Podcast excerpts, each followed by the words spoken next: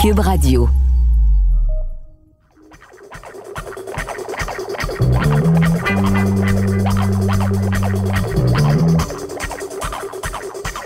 Je suis Isabelle Marjorie Tremblay. Vous écoutez le balado Le clan du bois, le crime dans le sang.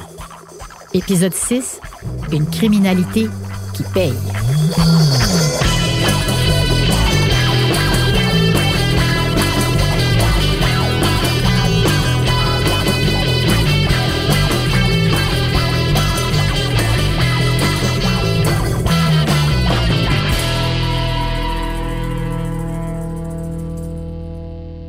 Dans l'épisode précédent, on a vu que la commission d'enquête sur le crime organisé, la SECO, et les enquêtes policières avec des criminels devenus délateurs, eh bien tout ça, ça a mené à la condamnation de plusieurs membres du groupe.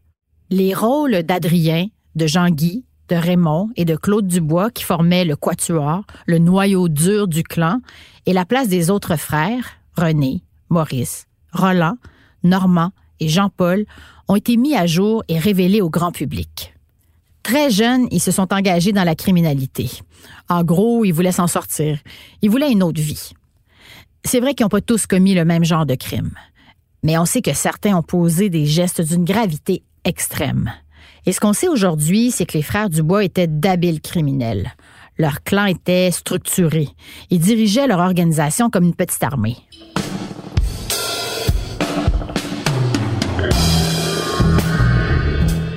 Mais leur audace infatigable, leur soif du pouvoir et l'appât du gain sans limite est aussi ce qui les a conduits à leur perte, comme nous l'explique Charles-André Marchand.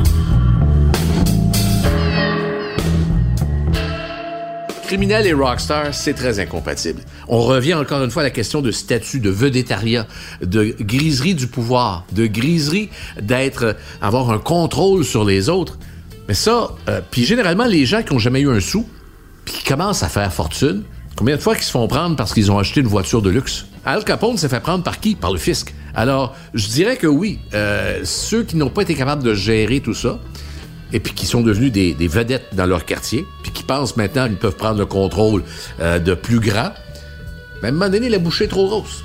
Et puis ça, l'histoire, euh, puis pas juste l'histoire euh, du, crime, du crime organisé, mais même l'histoire des conquérants nous le révèle, puis on peut remonter à, euh, très loin. Euh, à un moment donné, c'est la guerre de trop. L'ancien journaliste et auteur de plusieurs livres sur le crime organisé, André Cédillo, rappelle que ces criminels consommaient beaucoup de drogue, beaucoup d'alcool et qui menaient des vies vraiment intenses sans penser au lendemain. C'était une époque, là, c'était le, le party. Il était sur le party, tu sais. Il était la coke. Il était toujours, il y avait de l'argent dans le poche, il fripait ça. C'était pas des bandits, euh, disons, euh, qui voyaient à long terme, tu comprends? C'était la, vie, on la vit là, dans le moment, jour après jour, puis euh, avec les, poches pleines d'argent, puis quand on n'a plus, on va en faire d'autres. C'est comme, c'était un peu ça qui était, la majorité des, ban- des gars de l'époque de Donald Lavoie étaient comme ça, il y en avait beaucoup, là. Le tueur à gages Donald Lavoie, en entrevue avec Alain Stanquet, décrit bien cette vie de débauche. Tu gagnais beaucoup d'argent quand même. Oui, j'en ai gagné beaucoup dans ce milieu-là, euh, avec Claude Dubois. J'en ai dépensé beaucoup. aussi. T'avais combien d'argent en poche euh, Oh, c'était jamais pareil. Des fois, j'avais 5 000, euh, d'autres fois, j'en avais moins. mais, euh, des fois, c'était plus aussi. tu, tu connaissais la valeur de l'argent? Ben, pour vous dire franchement, je pense pas que de jamais l'avoir connu, la valeur de l'argent. Il va falloir qu'un jour que je m'y mette. hein. À ce moment-là, la seule façon pour moi de compter mon argent, c'était de mettre la main sur mes pantalons pour regarder la bosse qu'il y avait, la bosse ça abaissait. Quand ça abaissait, ben là, c'était le moment d'aller chercher d'autres. Tu dépensais sur quoi alors? Je pensais surtout. Moi, je passais euh, tout mon temps dans les clubs de nuit. euh, avec tout le monde. On payait après. Puis c'était la cocaïne passais. Puis, euh, la boisson. puis les femmes. euh, ainsi de suite. Les, les, beaux, les beaux appartements. Belles voitures. Il restait rien de tout ça? C'est comme s'ils étaient sur un high tout le temps, à se cacher de tout, à se mettre au défi, à prendre des risques sans arrêt, à célébrer goulûment leurs gains, mais avec les policiers qui tournaient autour de plus en plus et les arrestations qui se multipliaient, ça devenait sûrement plus dur de continuer. Et la machine a commencé à s'épuiser.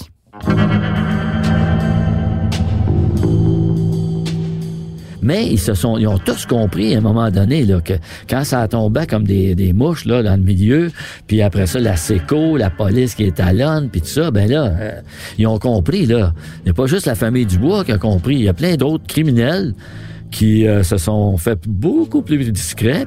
Et pour être plus discret, justement, il y a certains membres du clan Dubois qui quittent Montréal après avoir retrouvé leur liberté dans les années 90. Mais, comme l'explique André Cédillo, les policiers et la justice n'ont pas vraiment réussi à attraper les criminels jusque dans leur portefeuille. Quand tu les talonnes, il faut aussi que tu les assèches financièrement. Parce que si tu réussis pas à vider leurs poches, quand même qu'ils vont en prison, ils ressortent, ils ont encore plein de frais, ils ont autant le pouvoir dans le milieu encore qu'ils avaient quasiment avant de partir. Tu comprends? Fait que ça, c'est la clé aussi, c'est de les dépouiller de leurs avoirs légitimes, de leur maison. Mais ça, on n'est pas capable à ça, mais tu, devrais voir devant les tribunaux pour faire la démonstration que les biens qu'ils possèdent viennent, de la criminalité. C'est incroyable le, fardeau de preuve qu'il y a. Disons, l'immensité de la preuve.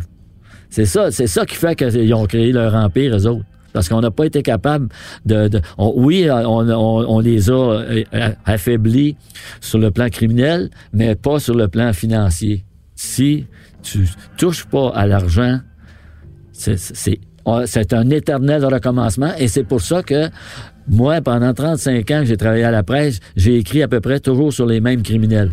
Arrêté, procès, condamné, font, font le temps, ils ressortent, ils recommencent, font arrêter, ils retournent en dedans, ils ressortent. En fin de compte, un criminel avec de l'ambition, c'est difficile à arrêter. Mais un criminel avec de l'ambition et de l'argent, sa criminalité prend juste une autre forme. Et selon André Cédillo, la fortune amassée pendant l'âge d'or des Dubois permet à plusieurs de ses membres de poursuivre leurs activités en investissant cette fois dans des opérations menées par d'autres criminels. En gros, il se serait mis à financer le crime au lieu d'avoir les deux mains dedans.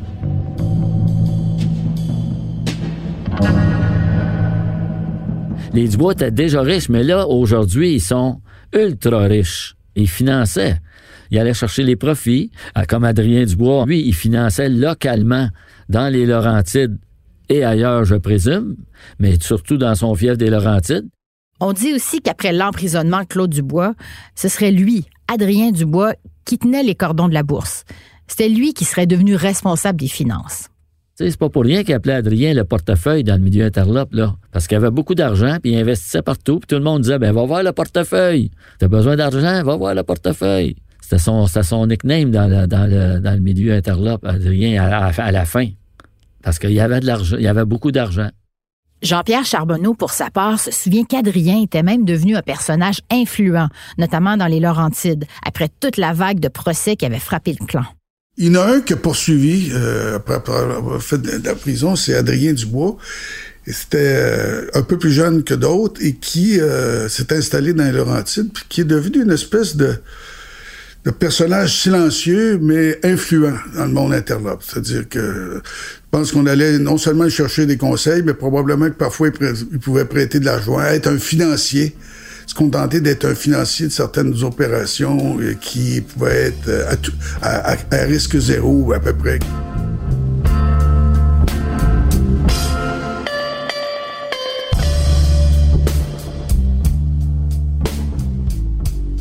C'est parfois difficile de départager le vrai du faux dans l'histoire du clan du bois et surtout sur ce qui s'est passé après sa chute. C'est une histoire qui s'est enrichie au fil du temps de nombreuses rumeurs qui sont presque devenues des sortes de légendes autour de certains membres du clan. Dans le cas d'Adrien Dubois, les experts ne s'entendent pas tous. Certains le décrivent comme un acteur majeur du trafic de drogue après les procès et les condamnations, tandis que d'autres disent au contraire qu'il se serait rangé et aurait quitté l'univers du crime. C'est le cas de Félix Séguin. Adrien Dubois, lui, euh, est probablement celui qui a pris la décision la plus lucide à cette époque-là. Il a décidé de cesser ses, en principe, ses activités criminelles et de quitter la ville et de déménager à Sainte-Adèle dans les Laurentides. Euh, et c'est là qu'il est mort d'ailleurs euh, il y a quelques années, euh, des suites d'une maladie, un cancer aussi. Difficile d'entrevoir la vérité au milieu de toutes ces légendes créées autour du clan du bois. Adrien a-t-il réellement quitté l'univers criminel et renoncé aux juteux bénéfices du trafic de drogue? En 1976, le rapport de la SECO consacrait plusieurs pages aux activités du trafic de drogue par le clan Dubois, et en particulier d'Adrien. Je vous en lis un extrait.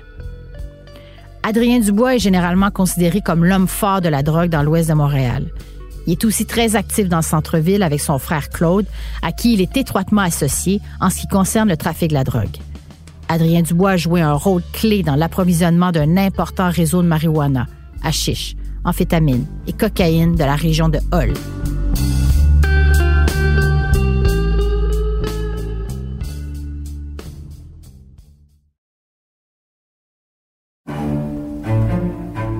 Se faire voler. Y a-t-il quelque chose de plus frustrant, de plus décontenançant? Imaginez se faire voler par un ami très proche. Ou encore 5 millions d'abeilles quand tu es un apiculteur ou une ambulance par une patiente que tu transportes à l'hôpital. C'est le genre d'histoire que j'ai recueilli auprès de victimes qui nous racontent avec émotion le vol qu'ils ont vécu.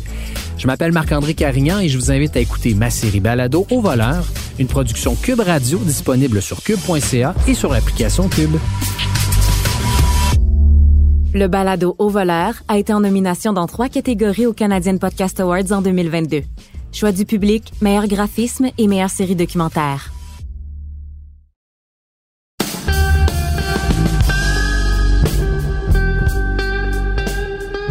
Quoi qu'il en soit, on peut supposer que ceux qui ont survécu et ceux qui sont sortis de prison auraient ensuite vécu aisément, loin des projecteurs, loin des coups de fusil, loin de la pauvreté dans laquelle ils ont grandi. André Cédillo et Charles-André Marchand le disent tous les deux. Les criminels les plus redoutables ne sont pas ceux qui font le plus de bruit, mais ceux qui ont le plus de ressources financières. On n'est pas au bout de nos surprises avec les Dubois. Ils se tiennent loin, là. Le secret là-dedans, c'est de t'éloigner de la rue. De pas de mettre, de pas mettre les mains. Faut pas que tu te mettes les mains dans, dans, la pâte, dans poutine. Faut, faut que tu sois, tu tiennes loin. Puis ça, tu peux faire ça quand t'as bien de l'argent puis t'as fait tes classes. À part de ça, à part de ça, t'es toujours obligé de prendre des risques. Tu eux autres, aujourd'hui, dans la famille, sont, sont surtout à gérer les entreprises légitimes de la famille Dubois que la famille Dubois a créé au fil des années. Il y en a beaucoup. Ça marque pas vraiment la fin des Dubois parce que ils ont continué à opérer de façon plus discrète. Euh, de la même façon que Printemps 2001 n'a pas éradiqué les Hells Angels. Ils ont juste changé certaines façons de faire, le modus operandi, se faire un petit peu moins visible, mais continuer à avancer des affaires à leur façon. Et un, policier m'a déjà dit que les meilleurs criminels, ce sont ceux qui habitent à Westmount, dont on n'a jamais entendu parler et qui, on ne sait même pas qu'ils existent. En écoutant André Cédillo et Charles-André Marchand, qui ont longtemps étudié les Dubois à leur apogée, mais aussi bien après le déclin du clan, on réalise à quel point un groupe de crime organisé, c'est exactement comme une entreprise, avec des patrons, des employés, des salaires, des ententes. Certains sont jamais allés à l'école, mais il semble qu'ils auraient réussi à devenir des hommes d'affaires redoutables, qui ont parfois un pied dans l'entrepreneuriat légal et l'autre dans les activités illicites. Le modèle d'affaires des Italiens était très clair. Les ordres venaient d'en haut, puis c'était pyramidal. Comme le président de la Banque nationale va déterminer les orientations de la compagnie. Ça part d'en haut, puis en bas, ben, si t'es juste commis, t'as pas grand-chose à faire sauf de suivre les règlements. Sinon, t'es droit. C'est pareil dans le crime organisé. Comme je dis, les, méthodes, il y, en a qui jouaient du gun, mais il y en a d'autres, c'était des hommes d'affaires. Je me souviens d'un des Rockers, euh, qui, même dans l'écoute électronique, vous savez que lui, on lui donne pas de gun, il avait huit enfants. Euh, lui, là, s'il avait été au HEC, il aurait été président d'une entreprise ou été euh, dealer automobile, il aurait été très riche. Son thinking, sa façon de procéder, c'était celle d'un homme d'affaires. lui, il regardait les profits puis les pertes. Puis il regardait comment équilibrer le tout. C'est pas différent de quelqu'un qui a une entreprise privée, quelqu'un qui, est en affaires. C'est le même affaire. Puis, c'était des, rencontres d'affaires. Puis de voir, bon, combien on a fait ce mois-ci? C'est quoi nos profits? Euh, le prix, là, on a négocié avec les Italiens, c'est quoi le prix du kilo? Euh, c'était une marchandise, comme dire, bon, ben, euh, là, on achète du bœuf pour faire des hamburgers. on a une entente avec un grossiste, on a une entente avec un producteur. C'était pareil. Donc, le crime dans les hautes sphères des organisations criminelles, ça ressemble à ça. C'est peut-être vers ce genre de criminalité de type businessman que certains des frères Dubois se seraient livrés par la suite. Vers la fin des années 90, les membres fondateurs du groupe commencent à être âgés. Mais la deuxième génération des Dubois se fait remarquer. Alain Dubois, le fils de Jean-Guy Dubois, est alors mêlé aux opérations policières contre les réseaux de motards. Alain Dubois est affilié aux Hells Angels, qui, à l'époque, commence à recruter dans tous les groupes criminels indépendants. Alain Dubois, il n'a jamais eu besoin de faire ses classes, lui, dans Hells Angels. Il est rentré directement dans les Rockers sans passer par les autres étapes parce que, un, il y avait son réseau de trafic de drogue déjà implanté, très florissant, si on peut dire, et l'influence des frères Dubois. À Montréal et ailleurs, la criminalité évolue. La mafia et les gangs de motards tiennent la rue. Les Hells Angels sont devenus l'une des gangs dominantes, l'entreprise qui fédère les gens autour d'elle et écrase les petites business. Euh, je vous parlais d'Alain Dubois, euh, qui était un petit peu plus jeune que moi, qui finalement s'est joint aux Rockers parce que dans la folie de Mom Boucher, on décidait que ben là les petites euh, succursales de quartier, c'est Walmart qui passe. Vous allez tous temps faire partie de l'organisation des Hells Angels, comme quand Walmart débarque dans un village. Pourquoi généralement Walmart va s'installer dans des régions plus éloignées? Parce que la compétition est moins féroce. Mais les Hells Angels, eux, c'était le, je dirais, c'était le même modus operandi. La seule différence, c'est que pour eux, un corporate kill, c'est littéral. Mom Boucher, sa vision des Hells Angels, c'était on contrôle le trafic de stupéfiants partout au Québec. Alors, c'est toujours la même situation. Dans le cas des Dubois, ils étaient affaiblis. Il y avait beaucoup des membres clés qui étaient en prison. Alors, euh, Alain a décidé de porter la veste des Rockers, continuer à faire le commerce dans Saint-Henri, Pointe-Saint-Charles, d'avoir son petit club de danseuses euh, euh, sur le boulevard des Sources à Pointe-Claire et se mêler de ses affaires. C'était tranquille, tranquillou, jusqu'à temps qu'arrive printemps 2001. De son côté, le clan est complètement éclaté. Difficile de cerner une réelle structure à l'organisation. Certains membres du clan sont actifs indépendamment, comme Électron Libre, disons, et d'autres, comme Alain Dubois, sont dans les Hells. C'est là qu'on réalise vraiment que la force du clan, c'était la famille, mais c'était aussi sa faiblesse. On est loin de la gloire des années 70 où le nom Dubois était synonyme de pouvoir à Montréal. Jean-Pierre Charbonneau nous explique que lorsqu'une organisation a une structure bien établie, le pouvoir peut se pérenniser et se transmettre d'une génération à l'autre, ce qui n'est plus le cas du clan Dubois.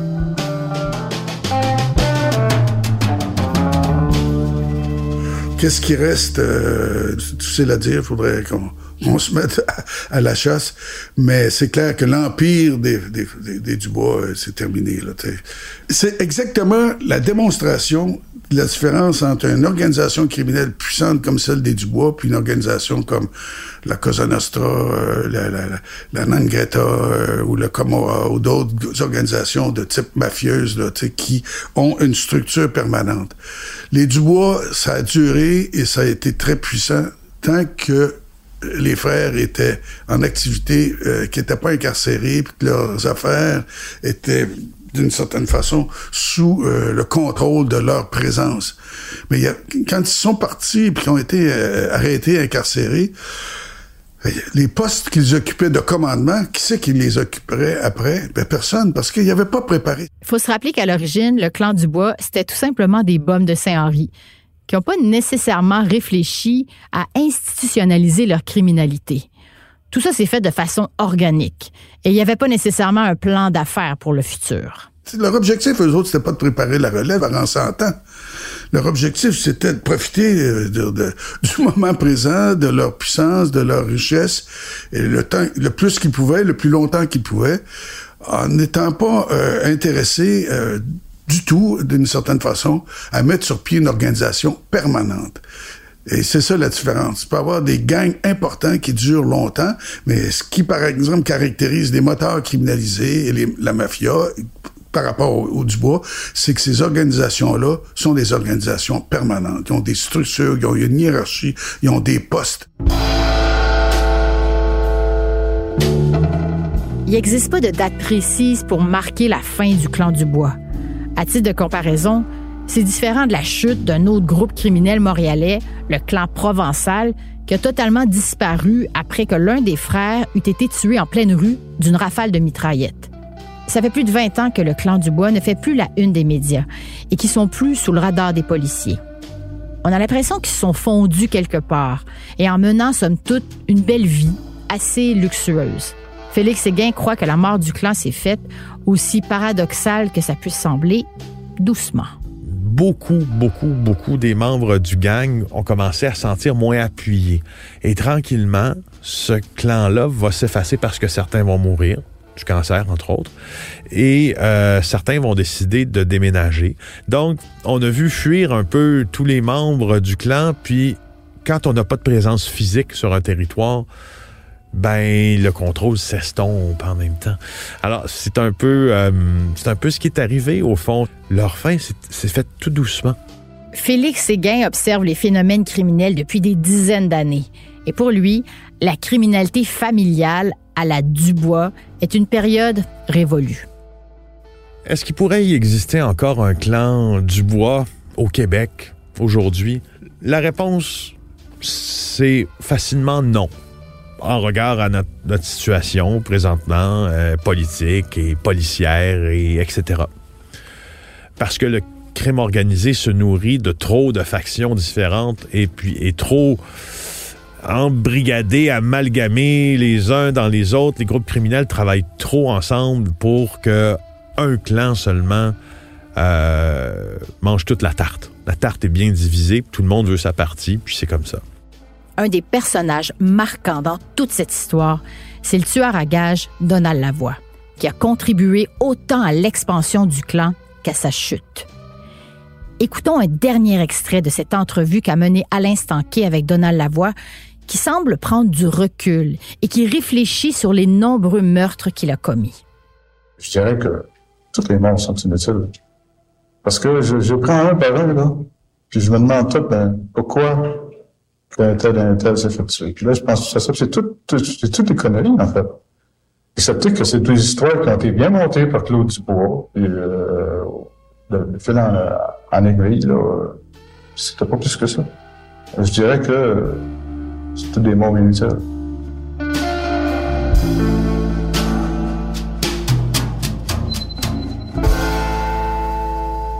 Aujourd'hui, on peut présumer que plusieurs des enfants et petits-enfants des Dubois mènent une vie normale, loin de la violence, des meurtres, hors de la criminalité, comme le raconte Charles-André Marchand. Moi, je dirais que la plus belle histoire qui en découle, c'est la volonté d'Alain de sortir son fils de ce milieu-là, de lui donner une éducation, de l'envoyer au cégep, de l'envoyer à l'université. Moi, je pense qu'il y a une histoire de rédemption et d'espoir, que c'est possible de s'extirper d'un milieu qui semblait totalement clos, totalement glauque, totalement vicié, et de pouvoir, sans renier ses origines, sans renier ses oncles, puis son grand-père, puis son père qui est mort trop jeune, d'être capable d'avoir, faire la distinction entre le professionnel puis le personnel. Quand je regarde ce que le fils, le fils d'Alain a accompli, ben je me dis qu'il y a un message d'espoir. Puis c'était les volontés d'Alain avant de mourir. Je n'ai plus jamais entendu parler du clan Dubois. Après le décès euh, d'Alain, euh, est-ce qu'il y a encore euh, des héritiers du clan qui sévissent encore de façon très locale dans Saint-Henri, peut-être? En tout cas, si, c'est le cas, ils sont très discrets, parce que je ne me souviens pas d'avoir vu le nom Dubois défrayer la manchette après les méga-procès des Hells de leur petite criminalité de quartier dans Saint-Henri, alors qu'ils volaient dans les épiceries, jusqu'au contrôle de puissants réseaux de trafic de drogue, on a l'impression qu'ils ont tout fait. Main mise sur les commerces, guerre de clans, raquettes, trafic de drogue, meurtres sordides, recrutement de centaines de membres. Leur parcours est unique et fascine toujours autant. Une chose est certaine, les frères Dubois ont marqué non seulement le monde criminel québécois, mais aussi le Québec tout entier. À notre connaissance, et selon les experts qui ont participé au balado, jamais un clan criminel familial n'a eu une telle place dans le monde du crime au Québec. Le clan Dubois a frappé l'imaginaire et l'adage L'union fait la force prend ici tout son sens. Les douleurs et les dommages ont été nombreux et leur règne a été exceptionnel.